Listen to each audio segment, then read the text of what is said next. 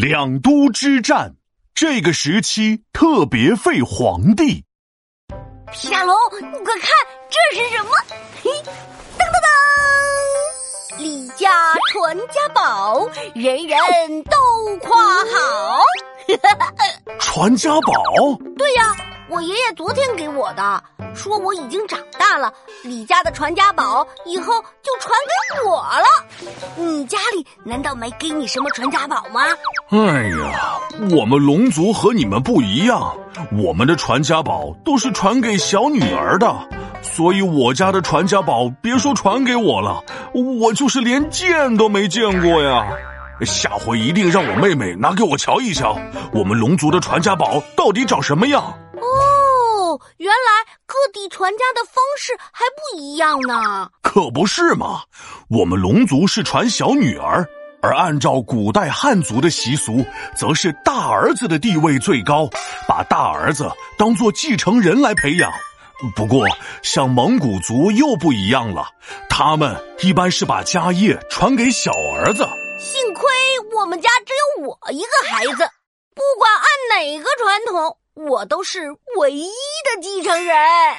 嘿嘿，元朝的皇子就不像你这样喽。蒙古族原本的传统是小儿子继承家业，建立了蒙古汗国后，首领的继承变成了开大会决定，那是一群贵族来开会，决定谁来做王位。这建立了元朝之后呢，蒙古人又受到了汉族皇位传给大儿子思想的影响。你扳个手指数一数，这都有三种制度了。那最后按哪个方法决定谁当皇帝？不同的继承方法对不同的人有利，肯定每个皇族都希望能选个向着自己的皇帝。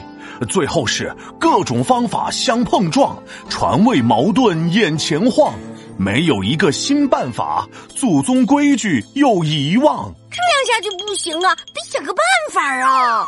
嘿嘿，看把你给着急的，皇帝不急，你闹闹急。嘿嘿，后来呀，元武宗和他的弟弟搭档夺得了皇位，元武宗就把他弟弟立为了皇太子，约定兄终弟及，叔侄相传。什么意思啊？呃，就是哥哥元武宗去世后，由弟弟继承皇位，等弟弟去世了，再把皇位传回给哥哥的孩子。哦，原来是这样啊！那这样挺好的呀，大家排好队，轮流当皇帝嘞。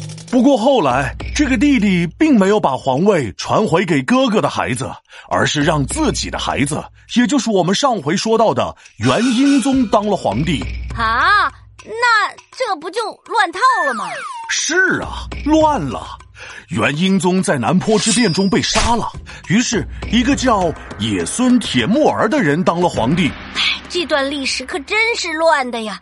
皇帝的名字还这么难记。嘿嘿，别急别急，你爱听的打仗情节马上要来了。这个野孙铁木儿死后，丞相一直不把太子立为新皇帝。然后前前前任皇帝的旧臣一看这个情况，立马在元大都，也就是现在的北京，把前前前任皇帝的儿子立为了新皇帝，史称元文宗。原本淡定的丞相一下子就慌了，赶紧在元上都，也就是现在内蒙古境内的一个地方，把太子立为了皇帝。怎么就这么一会儿的功夫，出现俩皇帝了呀？嘿，嘿，怎么感觉像是真假美猴王的故事嘞？哈哈。就这样，元大都和元上都双方势力针锋相对，一场大战，两都相会。其实诉求非常简单，这个皇帝到底谁配？我就觉得搞得很累，兵马钱粮全都浪费。呵呵呵呵可不是嘛！打仗最受苦的还是百姓。当时大都势力武将出身，带兵打仗，一路狂奔。突然袭击，半夜时分，上都打的是脑袋发昏。上都的大臣大部分都是文臣，能写会说，但都不懂打仗。几场仗打下来，都失败了。元朝贵族们也都不傻呀，一看这个情况，纷纷举双手双脚支持大都势力。就这样，两都之战以元文宗的胜利画上了句号。唉，闹剧终于收场了。不过，虽然元文宗赢得了两都之战，却输了元朝的未来。两都之战后的五年，元朝换了五位皇帝，最短的在位时间近一个月。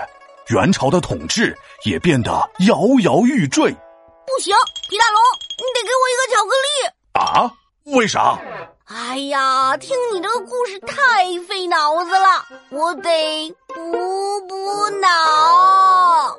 哎呀，皮大龙敲黑板，历史原来这么简单。元朝皇位总相争，两都之战到顶峰，五年换了五皇帝，争来争去变成空。